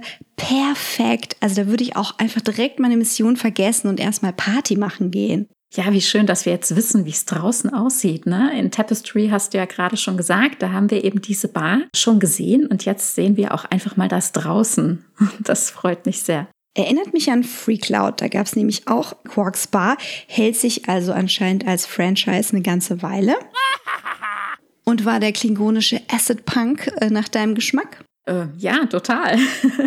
Und es war wirklich spannend zu hören, dass es tatsächlich in Klingonisch übersetzte Texte sind. Also das ergibt dann auch alles noch einen Sinn. Da hat man sich wirklich im Detail verloren. Ich habe nicht weniger erwartet. oh ja, lass uns zu Shax kommen. Also, er ist unzeremoniell einfach wieder da und einfach durch sein Dasein löst er einen ganzen Nexus an Referenzen aus. Mariner und Bäumler zählen alles auf, was es bislang an Wiederbelebungen gab. Transporter, Muster, Puffer, das Genesis-Projekt und die Katra-Rückführung, das doppelte Lottchen aus dem Spieluniversum, kompletter Neubau durch die Borg. Also das gab es so noch nicht. Es gab die Nanosonden mit äh, Nelix, eigene Söhne aus anderer Timeline, Zeitschleife und natürlich der Nexus aus Generations. Und so passt alles wieder zusammen. Und dazu passend gab es dann eben auch in Rutherfords Albtraum jede Menge alternative Shaxe, die so aussahen. Und was meinst du, was es schlussendlich war, was ihn wiederbelebt hat? Na, das ist ja das Geheimnis der Führungsoffiziere. Also das können wir unteren Decks noch nicht wissen. Keine Ahnung. Keine Ahnung. Ich fand es nur sehr schön, dass Shax halt tatsächlich auch noch eine gewisse Verbundenheit mit Rutherford fühlt und ihn ja zum Beispiel auch weiter Baby Bear nennt. Ne? Er hatte ihn ja in der ersten Staffel, ich meine, es wäre Folge zwei gewesen, mhm. quasi ins Rudel der Sicherheitsoffiziere aufgenommen und einmal Teil des Rudels, immer Teil der Bären. Das hast du schön gesagt. Also ich glaube, Mariner hat einen entscheidenden Hinweis gegeben mit dem Muffin. Okay. Als sie meinte, äh, wer ist das? Es ist eklig, wer ist das? Er hat seine Geschmackssinne verloren. Und es gab diese eine Wiederbelebung, die eben nicht mit aufgezählt wurde. Mhm. Und zwar war das eine Voyager-Folge. Ich habe sie schon öfter zitiert, jetzt habe ich den Namen vergessen. Also Ensign Kim trifft eine Freundin wieder. Oh ja. Mhm. Und das Ganze hat so funktioniert, dass es im Delta-Quadranten ein Volk gab, das sich fortgepflanzt hat, indem sie die Verstorbenen, die im All treiben oder eben zurückgelassene Verstorbene mit ihrer DNA verknüpfen und wiederbeleben und mit denen ein neues Leben beginnen. Also so eine Art Adoption nach dem Tod. Hm. Das könnte natürlich eine ähnliche Wiederbelebung gewesen sein. Hm. Dann würde er jetzt aber ganz anders aussehen. Ja, das stimmt. Die Frage wegen des Geschmacks quasi, das war ja der scharfe Kiwi-Ketchup, ne? Wer den wohl isst. Und er hatte sich den ja auf seinen Hotdog replizieren lassen. Und dass er jetzt quasi einen anderen Geschmack entwickelt hat, im wahrsten Sinne, das könnte sein. Ach so, ich dachte, das wäre der Muffin. Ja, nee, du hast recht. Natürlich, die Chili-Soße. Das könnte auch eine Ei-Zombie-Referenz sein, weil du die Zombies, die sich ja die Haare und die Haut färben in der Serie, nicht so im Comic, und du erkennst sie daran, dass sie sich halt diese super heiße Chili-Soße überall drauf machen. So, die essen halt dann irgendwie, keine Ahnung, Gehirn mit Chili-Soße. Ah. Nicht nur haben sie keine Geschmacksnerven mehr in der Form, sondern sie müssen halt auch den schrecklichen Geschmack von Gehirn überwürzen. das ist das Problem an der ganzen Sache. Oh, war das vielleicht ein Hirn-Hotdog, den Shakespeare gegessen hat? Uh, ich hoffe nicht. Aber er war ja bestimmt repliziert und dann ist er so oder so vegan. Ach so, ich dachte, Shakes wäre repliziert und vegan. Naja, auch nicht schlecht. Hm, repliziert. Ich glaube, es wird nicht aufgelöst werden. Nein, das glaube ich auch. Auf dem orionischen Außenposten gab es ja auch jede Menge zu schauen, von Tandys Kostüm bis zu jeder einzelnen Figur, die da durch den Hintergrund gelaufen ist, fand ich ganz toll. Ja. Braucht man, glaube ich, auch jetzt nicht jede einzelne Referenz nachbauen. Hatte ich mhm. an dem Szenario irgendwas besonders angemacht? Hm, nee, also generell hat's mich gefreut, ne? Also ich fand so dieses komplette, wie sie es aufgebaut hat, ne? Also alle sagen immer, wir wären voll die Piraten und dann, ah, Piraten. Und dann gibt sie einen Piratenaußenposten, da fliegen wir jetzt hin. Und ich dachte, ja, okay. er heißt sogar so, ja. Und dann fliegen sie dahin und sie sagt, na, rede einfach wie ein Pirat. Harr. Ja, dieses ganze Szenario, das war ja sehr angelehnt an den Darstellungen äh, von orionischen Außenposten, zum Beispiel aus Enterprise Staffel 4 Borderland oder in Discovery in der Staffel 3, diese sechste Folge, wo wir eben auch so einen orionischen Außenposten gesehen haben. Ich glaube, die beiden Folgen dienen da als Referenz und ich finde es sehr, sehr schön gemacht. Gibt es eigentlich nur orionische Außenposten? Dürfen wir auch jemals selbst auf Orion sein? Naja, da haben wir jetzt zumindest in der allerersten Folge in der ersten Staffel mal kurz im Holodeck einen Blick erhascht, der ja auch das erste Abenteuer, das wir kennen von Captain Pike, referenziert hatte. Stimmt. Von daher so einen kleinen Einblick haben wir da schon mal bekommen. Sand gibt es zum Beispiel nicht auf Orion, wie Tandy uns schon erzählt hat. Mhm. Sollte also schwierig für Dr. Taana sein, da mal einen Besuch abzustatten. Okay, dummer Katzenwitz. Ach ja. Fazit wird berechnet. Also ich hatte tatsächlich wirklich mit diesem kleinen Ausflug am meisten Spaß. Es war eine schöne Queste. Und ich hatte mir gerade erst in der vorherigen Folge so gewünscht, mehr von Tandys Hintergrundgeschichte zu erfahren und mehr blöde Katzengags mit Teana zu bekommen. Win-win für mich, also vielen Dank dafür. Ich hätte den anderen Plot gar nicht gebraucht. Das war für mich eigentlich mehr so der A-Plot. Trotz dessen, dass ich ein Tom Paris Fangirl bin, ist es so, ja, ist mir egal, was Bäumler macht mit seinem blöden Teller. Ja, ich möchte wissen, ob er Tom Paris trifft am Ende, aber ich will eigentlich sehen, was auf diesem Abenteuer abgeht. Stimmt, ja, aber mit Tom Paris, das hat natürlich seinen Reiz gehabt, ne? Und hier Bäumler zu sehen, wie er eben durch die Innereien des Schiffes äh, kriecht, mit all den Details, die sie uns gezeigt haben, mit den Fahrten durch die Wand und die isolinearen Schiffs und Stäbchen und so weiter. Das war auch einfach wunderschön. Ja, na gut. war auch schön. Okay. Tandy und Mariner haben ja direkt angesprochen, was uns seit Staffel 1 eigentlich gestört hat, ne? Hm, genau. Naja, also beziehungsweise dem Fandom ist ja aufgefallen in Staffel 1, dass es immer diese Pärchenbildung gibt in diesen fester, festen Konstellationen. Und als das die MacherInnen dann vernommen haben, fiel es ihnen auch auf. Ne? Also Mike McMahon hat in den Interviews dann gesagt, hey, stimmt, hab den Punkt. Ja, und jetzt würde das halt tatsächlich auch ja, angesprochen in der Folge, finde ich total gut. Ja. Die beiden sind sich hier näher gekommen, haben sich besser kennengelernt haben sich ja auch einander geöffnet und wir haben ganz Neues erfahren, was wir bisher noch nicht wussten. Sehr, sehr schön war das. Mhm. Bisschen gefehlt hat das extra Chew im Choo-Choo-Train. Ja, man hatte uns ja auf dem Planeten die Seburon-Schwestern referenziert. Also das heißt, sie gucken auch jetzt schon wieder in ihren eigenen Kanon rein und greifen da kräftig zu. Das fand ich auch sehr, sehr gut. Daran merkst du, wie reichhaltig und dicht das ist und wie viel Liebe da drin steckt. Ja, ja. Wir haben sehr viel über Mariner erfahren. Ja. Ich muss, glaube ich, mal anfangen mitzuschreiben. Oder ich sollte mir mal die Akte geben lassen, die äh, Rutherford und Bäumler dann in der nächsten Folge lesen. Weil was davon ist wahr? Was davon ist Augenwischerei? Auf wie vielen Schiffen hat sie tatsächlich gedient? Ja, ich könnte mir schon vorstellen, dass das stimmt, dass die Cerritos ihr fünftes Schiff ist und dass sie sogar schon auf Deep Space Nine gedient hat. Ja, vielleicht ist ihre Einsatzzeit jeweils vor Ort einfach nicht sehr lange. Mhm. Also da gibt es auch immer noch viel zu ergründen, aber das Bild wird langsam etwas klarer. Ich glaube, mich zu erinnern, dass ihre Mutter, also Carol, Captain Freeman, am Anfang gesagt hat, das ist deine letzte Chance hier. Mhm. Ja, das auch. Hier kann ich dich ein bisschen beschützen, mehr oder weniger. Und wenn du hier halt irgendwie hundertmal in den Arrest wanderst, hat das jetzt nicht unbedingt so große Konsequenzen, weil ich dich wahrscheinlich nicht noch mehr als Ensign hinabstufen kann. Aber mich würde schon interessieren, was Admiral Freeman dazu sagt. Mir ist immer noch nicht ganz klar, ob Admiral Freeman auch wirklich ihr Vater ist. Ja. Vielleicht sogar nur der Onkel.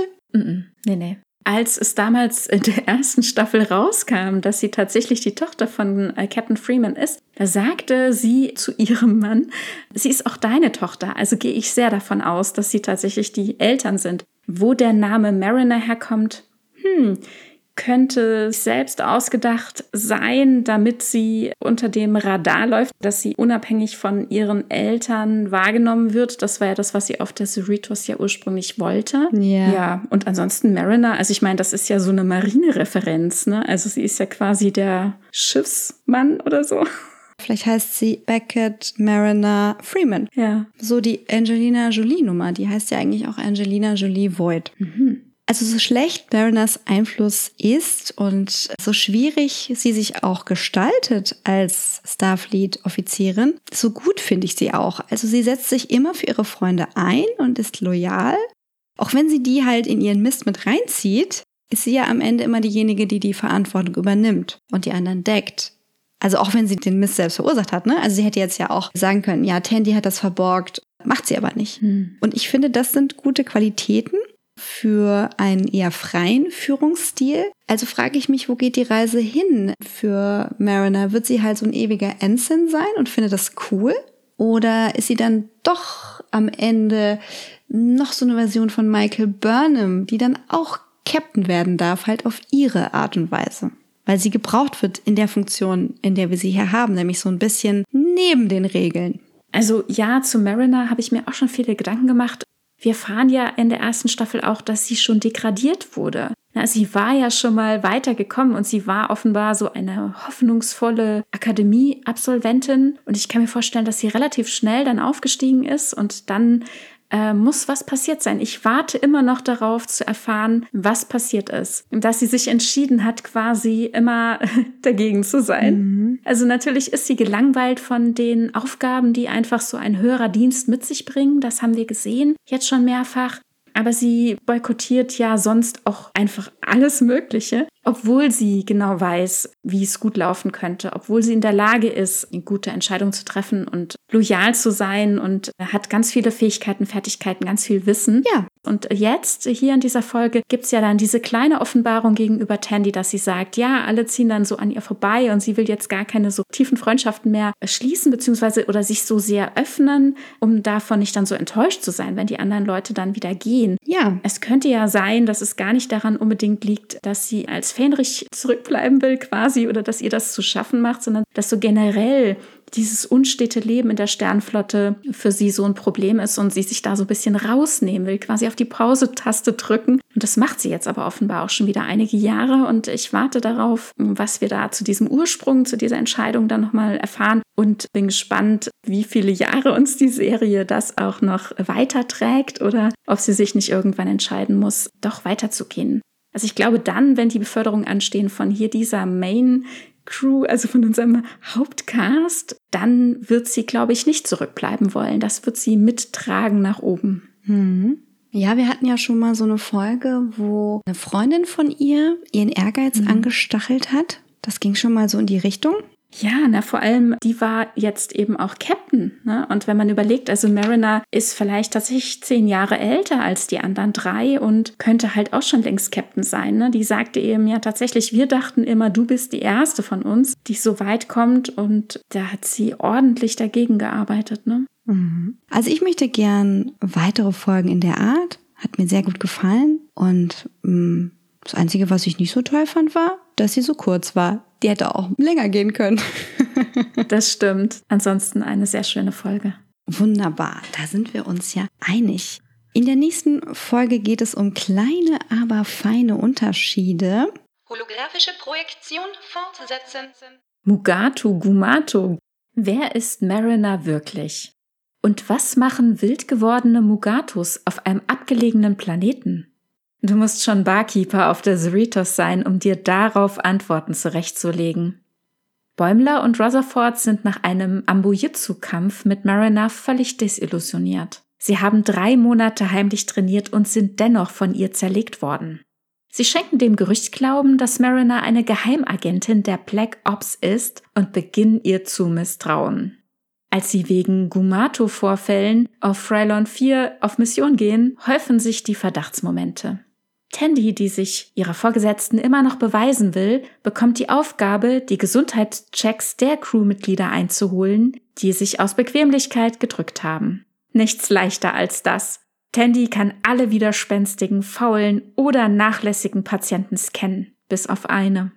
Auf Frylon 4 stellt sich heraus, dass die eigentlich friedlichen Mugatu aggressiv geworden sind, weil sie von einer Bande rückschrittlicher Ferengi gejagt und ausgebeutet werden. Das Außenteam der Cerritos gerät zwischen die gefährlichen Peitschen der Ferengi und die scharfen, giftigen Zähne der Gumutu.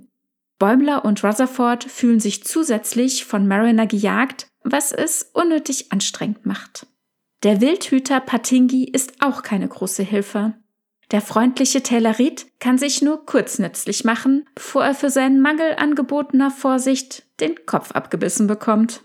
Die Freunde erleben noch eine andere Seite der wilden Wesen. Es wird romantisch auf Frylon 4.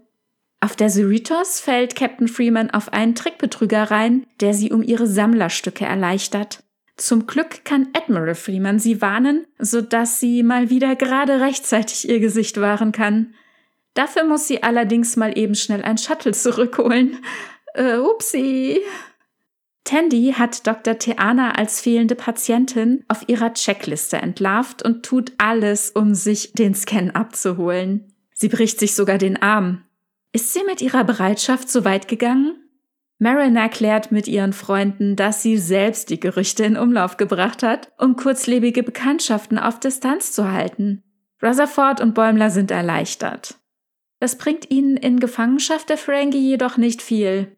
Sie sind keine Holodeck-trainierten Supersoldaten wie Mariner, aber sie sind Brettspiel-trainierte Mittagspausenstrategen. Ihr Plan gelingt. Sie können die Ferengi überzeugen, dass es nachhaltiger und profitabler ist, die Mugatus zu schützen, als sie zu jagen. Die grobschlächtigen Typen haben zwar keinen Bock darauf, können sich der Logik des goldgepressten Latinums aber nicht entziehen. Zum Schaufeln des Umgatu-Dunks wird der Trickbetrüger verdonnert. Die Ferengi sehen sich nun als Angestellte der gehörnten Weißfälle und goldene Zeiten auf sich zu kommen. Zum Dank für den Einsatz ihrer Freunde bringt Mariner ein neues Gerücht in Umlauf. Rutherford und Bäumler sollen sich die Superkräfte der Mugatus einverleibt haben.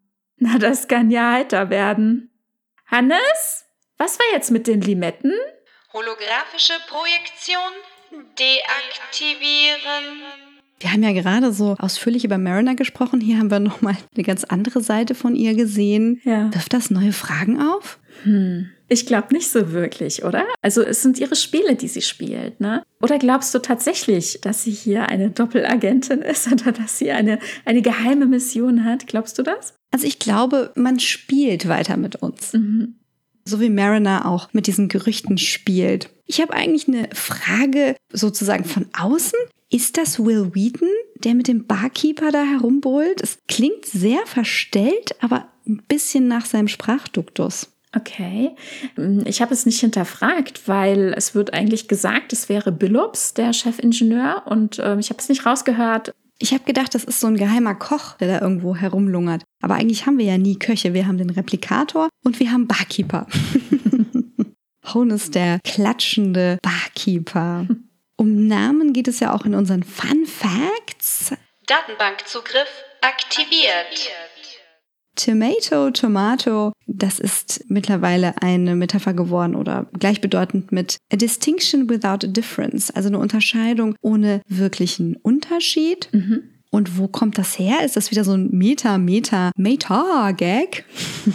ja, in der TUS-Folge Der erste Krieg, da hatte der Schauspieler DeForest Kelly, also der den Pille, den McCoy spielte, Schwierigkeiten, dieses Wesen auszusprechen. Dann haben sie gesagt, okay, kein Problem, dann ändern wir den Namen einfach. Da wurde dann Mugato draus und dann hat er das aber auch nicht durchgezogen. Dann sagt er manchmal Mugatu und andere sagen auch wieder anderes. Also lange Rede, kurzer Sinn, sie haben es dann noch nicht mal aus den Credits geändert. Es gibt also jede denkbare Variante dieses Namens in dieser Folge und äh, darauf referenziert man hier natürlich. Herrlich, herrlich. Ich wusste, da musste es irgendwas geben. Ich kannte das jetzt wirklich nur aus Zoolander und Ben Stiller hat ja den Antagonisten von Zoolander Mugatu mit U genannt. Will Ferrell in einer wunderschön albernen Maske. Hm. Das ist auch schon mal eine andere Schreibweise gewesen. Wobei Ben Stiller ja selbst Star Trek-Fan ist, ne? Und äh, ich könnte mir vorstellen, dass der tatsächlich so verrückt und nerdig ist, dass er sowas da reinschreibt, dass das eine Referenz an diese TOS-Folge ist. Ja, ja, das ist er. Der macht doch auch diesen Podcast mit Tony Newsom, oder?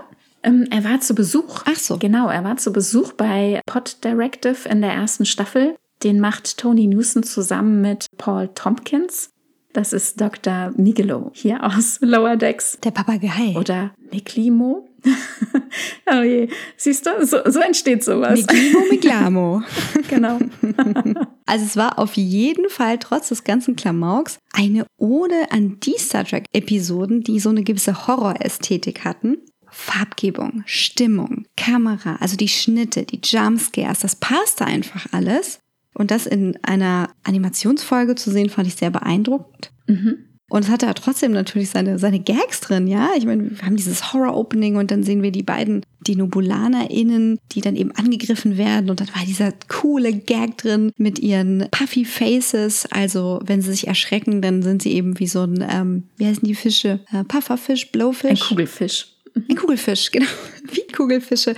Und sehen dabei irgendwie aus wie Lisa Simpson. Stimmt. Fand ich sehr lustig. Und die haben sich über Kaffee unterhalten? Ja, ja. Menschlicher Kaffee ist einfach zu schwach, aber Raktacino sollte es dann auch nicht sein. Also ist irgendwie eine Zwickmühle. ah, verstehe. Vielleicht so Half and Half. Zum zweiten Mal dabei war unsere Lieblingsschwachsinns-Sportart, die es so nicht gibt und wahrscheinlich auch nicht geben sollte. Anbo Jitsu. Ja, zum zweiten Mal nach der TNG-Folge Rikers Vater, wo ja unser Riker mit seinem Vater immer das von klein auf spielte und dann feststellen musste als erwachsener Mann, dass er da drin immer betrogen wurde. er hätte eigentlich immer gewonnen, aber sein Vater hat ihn immer ausgetrickst. Regelwidrig. Mhm. Und das Ganze spielt ja hier in so einer Sporthalle und das fand ich auch ganz schön, denn wir wissen von der Enterprise D beispielsweise, aber auch aus der NX01, dass es eben solche Sporthallen tatsächlich gibt. Das sehen wir nicht so häufig, aber wir gehen ja gerne aufs Holodeck, was ja auch immer riesig Spaß macht. Aber so eine Sporthalle hier mal wieder zu sehen, fand ich wirklich schön. Ja, muss ja nicht immer ein teures Holodeck sein. Also würde ich Mariner auch nicht immer rauflassen, ne? Das stimmt. Ja, also diesmal deutlich brutaler, was wir da in der Lower Decks Entsprechung von Ambujitsu gesehen haben. Ja. Sollte auch so sein. Ging schon fast so in Richtung Rick und Morty. ja, und also Mariner im ersten Moment, als ihr der Zahn ausgeschlagen wird, das fand ich ja schon heftig. Im ersten Moment finde ich schon, dass sie ein bisschen geschockt ist und betroffen reagiert, aber das natürlich dann in ihrer typischen Art wieder überspielen muss und dann erst so richtig reinhaut und die beiden komplett vermöbelt. Hm. Ja, das ist natürlich die Vorlage für die Zweifel, die sie dann die restliche Folge haben, aber es ist halt auch generell die Frage, wo Mariners Grenze ist ne? Mhm. und warum die so weit außen liegt. Also das sie liegt weit außen. Die Frage ist nur, warum liegt sie so weit außen und warum braucht sie so viel Pushback, ja? Können wir ja mal Dr. Migel, Migelmo, Miglimo, Miglimomo fragen. ja, und warum drückt sich da jetzt jemand vor dem Scan? Was ist da los? Ja, der Routine-Check-up, das ist ja was, was in Star Trek auch immer wieder vorkommt, ne? dass vor allem die Captains sich vor sowas drücken, weil da haben sie keine Zeit für, das ist zu unwichtig, ihre eigene Gesundheit ist ja auch gar nicht so relevant. Und das sehen wir bei Kirk, bei Picard, bei Janeway, sogar wie dann der arme Doktor, wenn er dann endlich seinen mobilen Emitter hat, sie in ihrem Bereitschaftsraum aufsuchen kann.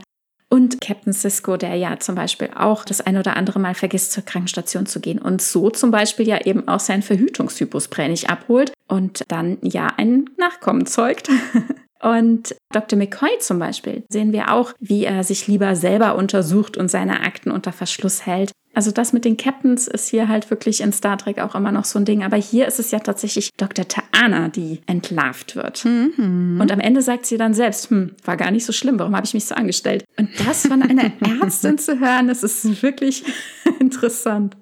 Und von einem Kätzchen. Also meine Kätzchens, die waren, ähm, waren nicht so drauf, dass sie sagten, oh, das war gar nicht so schlimm, sondern das war so, lass das bitte nie wieder machen. Ja, wir müssen nächste Woche wieder hin. Oh nein, miau. Oh ja, das stimmt. Und dann gab es noch diesen Meta-Gag mit den Ferengi, die Mariner als Last Outpost Ferengi bezeichnete. Also deutlicher Meta-Gag, weil das ja die Folge war, wo die Enterprise D mit diesen, diesen ersten Ferengi, die halt noch so skrupellose Typen waren, wie wir sie hier sehen, ähm, begegnet war. Wie war der Anfang vom Satz? Genau, ja, ja. Ja, das war The Last Outpost, äh, beziehungsweise der Wächter. Und da sehen wir tatsächlich diese Energiepeitschen und diese geifernden Ferengi so halb gebückt. Da hatten wir so eine kleine Referenz schon mal in der ersten Staffel, dass ein Ferengi diese Rolle gespielt hat. Und die haben wir Ferengi, die tatsächlich so scheinen. Und ja, hm, interessant, interessant. Mhm. Diese Energiepeitschen, die haben wir auch in Enterprise gesehen, als die Ferengi die NX-01 überfallen haben. Und auch die Actionfigur von Quark hatte eine kleine ansteckbare Energiepeitsche. Uh, nice. Also ich finde es ja schön, diese Vielfalt zu zeigen, auch wenn es halt so diese schlechte Darstellung ist, die auch noch einen mhm. gewissen rassistischen Hintergrund hat, auf den wir jetzt mal in der Kürze der Würze nicht so ganz eingehen können. Das Thema, was ja hier viel dominanter ist, ist Umweltschutz, wenn ich es jetzt mal so nenne. Also diese gut platzierte Kritik an der Ausbeutung von Ressourcen. Also Ressourcen, das ist ja ein recht kalter Begriff für lebende, fühlende, denkende Wesen, in dem Fall die Mugatos. Und die Aussage ist ja, in einer Welt, in der alles replizierbar ist, warum muss dann noch Jagd gemacht werden? Auf mhm. diese Tiere. Also in einer Welt, in der wir vegan leben können, warum müssen wir noch Tiere essen? Könnte man jetzt ableiten, ja? Oder warum muss ich noch Tiger jagen, um aus ihren Zähnen Pulver zu machen oder sowas, ne? Also das ist sehr, sehr nah an den Problemen, die wir jetzt auch im Naturschutz haben bei gefährdeten Tierarten. Und dann eben zu sagen, hier, das ist auch ein Geschäftsmodell, du kannst sie erhalten und pflegen und schützen. Das gibt's ja so schon auch, ne? Das gibt's ja in verschiedenen Reservaten. Ich weiß nur nicht, ob das wirklich so gut funktioniert oder ob man mittlerweile dazu übergeht zu sagen, wäre vielleicht besser, wenn wir aus dieser Situation gar keinen Profit ziehen, sondern einfach nur die Tiere schützen und keine Touristen dadurch peitschen, ja. Da bin ich nicht so auf dem neuesten Stand. Hm. Ja, das geht mir auch so. Ich glaube tatsächlich, dass es die bessere Variante ist, wenn man die Natur, in dem Fall die Tiere, dann in ihrem Bereich einfach für sich lässt, ja. Mhm. Hm. Ja, wo wir gerade bei denkenden, fühlenden, tierartigen Wesen sind. Die Kaitianerin Taana ist ja nicht das einzige Kätzchen, was wir präsentiert bekommen. Es gibt ja seit der Animated Series auch die Kzinti. Mhm. Das sind etwas wildere Katzen, würde ich jetzt mal sagen. Und die wurden zuletzt erwähnt in der, ich sag mal, Bunny Pizza Folge von Picard. Nepente. Als die Familie Riker besucht wurde. Und die haben ja so ein Energienetz über dem Haus. Genau. Und da sagte eben Riker, ja, wir haben hier so ein paar Probleme mit den Sinti. Mhm. Da kam jetzt eben auch einer vor. Ja, sehr schön. Kisin in der Einzahl. Und dann kam ja noch ein anderes Volk in einer Repräsentation vor. Nicht zum ersten Mal, noch ein Telarit, ne? Ja, genau. Patingi, der ja so ein bisschen blauäugig war und meinte, er könnte sich mit den Mugatos abgeben und umgeben und mit ihnen leben, ganz natürlich. Da hat er sich ein bisschen verrechnet, ne? Ja, das hat ihn den Kopf gekostet. Meinst du, das war eine, naja, realistische, aber fiese Anspielung an Steve Irwin, der ja so einen tragischen Tod hatte in freier Wildbahn? Möglich, ich weiß es nicht. Ne? Also wir sehen ja immer mal wieder Beispiele in unserer Geschichte, dass Menschen unter wilden Tieren leben. Das geht mehr oder minder gut. Das war natürlich jetzt hier jemand sehr naives, ne? hat fünf Bücher gelesen und dachte, das geht dann schon. Naja, ich denke, es sollte auf jeden Fall nochmal unterstreichen, welchen Respekt wir auch haben sollten vor anderen Wesen. Mhm. Und dass die eben nicht nur, also in unserem Fall, aus menschlichem Blickwinkel betrachtet werden können und müssen. Also wenn wir jetzt irgendwie sagen, ja, große Katzen, das sind einfach nur wie unsere kleinen Hauskatzen und ja, ich kann mit denen auf Augenhöhe gehen und so. Ja, stimmt halt nicht, ne? Also sind andere Wesen mit anderen Bedürfnissen es gibt zwar Gemeinsamkeiten, also wir haben Hunger, wir haben Durst, wir haben ähnliche Gefühle, aber so ein großer Löwe ist dann doch noch mal was anderes. Hm, auf jeden Fall, ja. Ja, und dann haben wir ja hier in dieser Folge auch dieses äh, schöne Brettspiel gesehen, Diplomas. Das fand ich echt köstlich. Also es erinnerte mich so ein bisschen an das, was wir halt auch schon so immer mal gezeigt bekommen in Star Trek. Und hier wird allerdings die Power von Mathe gefeiert, ja, also die Möglichkeiten, die man so hat. Und das ist natürlich auch wieder ein bisschen eine Referenz, finde ich, an Tilly, die ja auch die Power der Mars People, also der Mathe-Leute, feierte. Und auch in diesem Spiel am Ende gewinnt ja Mariner und die anderen beiden sagen es ihr nur nicht. Sie sagen, das darf sie nie erfahren, dass sie uns hier auch abgezockt hat. das war wirklich schön.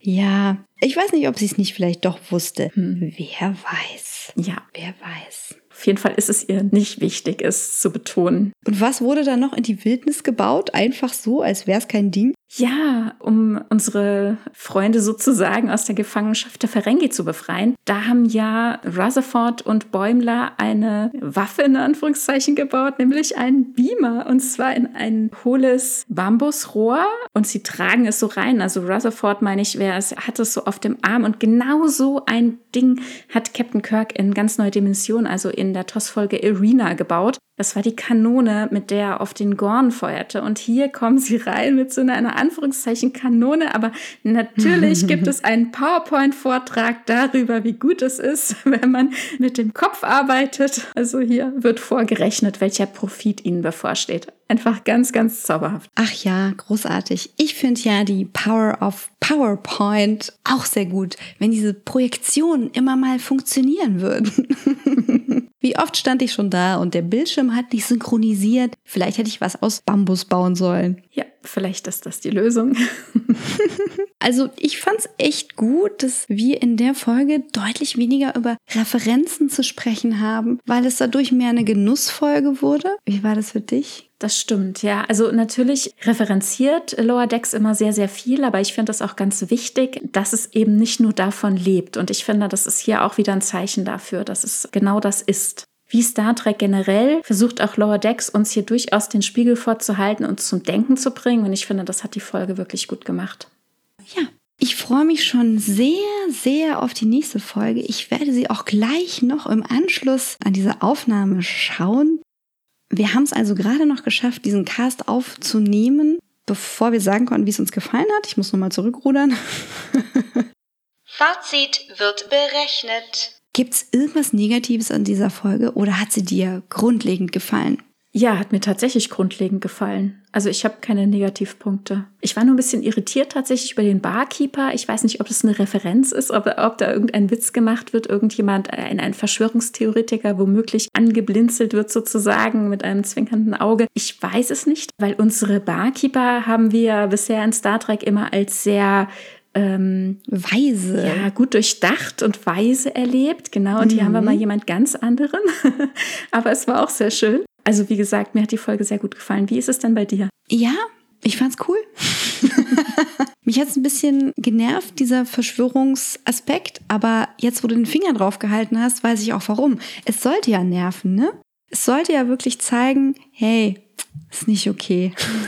Gerüchte ist vielleicht nicht so das Geilste gerade, wenn es um alles geht. Ja, und das ist ja tatsächlich das, was uns zurzeit auch sehr bewegt, ne? Also was unseren Alltag so ausmacht, dass wir im, tatsächlich in dieser Zeit, die wir hier leben, eben auch sehr viel mit Verschwörungsmythen und so weiter zu tun haben. Ja, also es ist teilweise so, dass ich Kontakte abbrechen muss, mhm. weil Menschen in alternativen Realitäten leben. Aber die sind physisch nicht getrennt, leider. Wenn ich jetzt irgendwie so mit TerranerInnen kommunizieren würde, könnte ich sagen, ja, ist okay ist bei euch halt so, ne? Macht mal wieder den, macht mal wieder den Schleier der Dimensionen zu, macht ihr, wie ihr denkt, aber nun leben wir ja alle in der gleichen Welt hier. Und da ist es ein bisschen schwierig mit der sogenannten balancierten Berichterstattung, ne? Das ist ja auch gerade die Tage ein großes Thema. Ja? Also du kannst nicht Fakten und Meinungen gleichwertig nebeneinander stellen und sagen, ja, same, same, but different. Hm. Ja, jetzt hast du eben schon gesagt, du wirst jetzt die nächste Folge noch direkt gucken. Ich bin auch ziemlich spoilerfrei durch den Tag gekommen und werde dann auch gleich wieder, wenn ich die Folge gesehen habe, zurück auf Twitter gucken, wie es da weitergegangen ist, als ich mich ausgeklinkt habe. Ich habe ja eigentlich kein Problem mit Teasern, Trailern und Bildern. Das gucke ich mir vorab immer ganz gerne an so weiß ich zumindest schon so grob, was mich in der nächsten Folge erwartet. Also Gala-Uniformen und eine kleine mhm. Außenmission von Bäumler und Marina. Da bin ich mal sehr gespannt drauf, aber mehr weiß ich tatsächlich auch noch nicht. Ah, wird es vielleicht zwischen Mariner und Bäumler sich etwas zuspitzen? Ja, wer weiß, ne? Also, hm, als sie jetzt getrennt unterwegs waren, also als Bäumler auf der Titan gedient hat, da wurde Mariner ja doch immer mal damit konfrontiert, dass er tatsächlich eine Lücke hinterlassen hat. Und ich weiß nicht, ob es nicht mal an der Zeit wäre, sich darüber ein bisschen bewusster zu werden. Mal gucken. Ja, ich könnte mir durchaus vorstellen, dass wir ab irgendeinem Punkt feststellen, dass Mariner und Bäumler tatsächlich am besten als Freunde durch dick und dünn gehen und es dann doch Tandy und Rutherford sind, die für mehr gemacht sind. Mhm. Ja, auch denkbar. Wobei, also ganz ursprünglich war ja tatsächlich diese Freundschaft von Tandy und Rutherford angelegt wie die zwischen Data und Geordie, was natürlich nicht heißt, dass da nichts anderes sein kann. Slash Fiction, Baby. genau.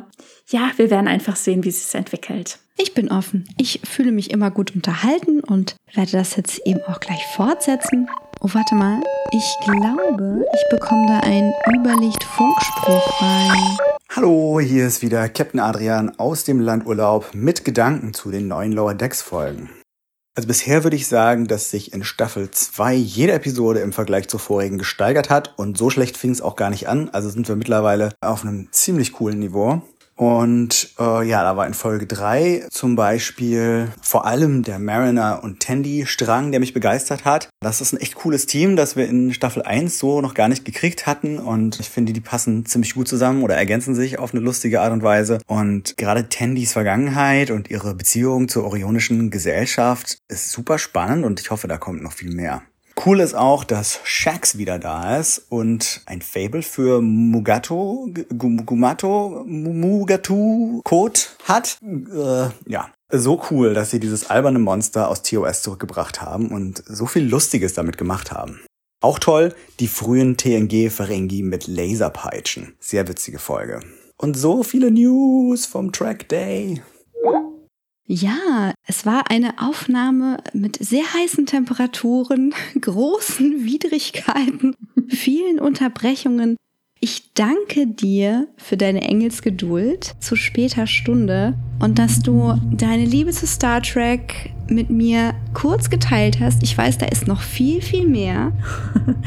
Und ich bitte euch inständig mal in Trekipedia reinzuhören. Das finden geneigte pharyngische Sinnesorgane auf trekipedia.podigy.io. Großartig. Und am besten kontaktieren wir dich auf Twitter, per Mail, über die Webseite, also über den Podigy-Link.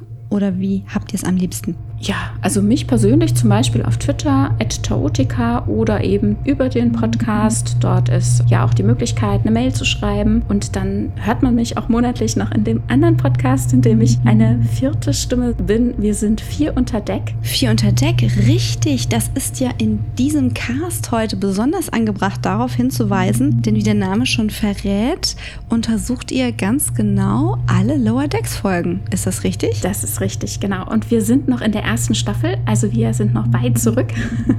Ihr könnt die ersten vier Folgen der ersten Staffel schon hören und äh, da gucken wir ganz, ganz genau rein und deswegen äh, sind das dann immer sehr detaillierte Beschreibungen und Easter Eggs werden auseinandergenommen und, und, und. Und sehr hilfreiche Linklisten in den Show Notes. Lasst euch das nicht entgehen. Lasst euch auch nicht weitere News entgehen. Folgt uns auf Twitter at trackundgold oder schreibt uns eine E-Mail trackundgold at gmail.com. Und wenn ihr die aller, aller, aller allerersten sein wollt, die diesen Cast hören, dann unterstützt uns doch gern mit einem kleinen Beitrag auf patreon.com slash trackandgold und werdet Kadetten der Sternstaub Akademie. Ich kloppel auch noch ein bisschen Shownotes zusammen. Das Wichtigste werde ich da verlinken. Vielen Dank nochmal, Tanja. Ich wünsche dir noch einen wunderschönen Abend. Ja, vielen Dank dir auch. Auch dir einen schönen Abend. Und ich hoffe, wir hören uns bald mal wieder. Gerne. Tschüss. Tschüss.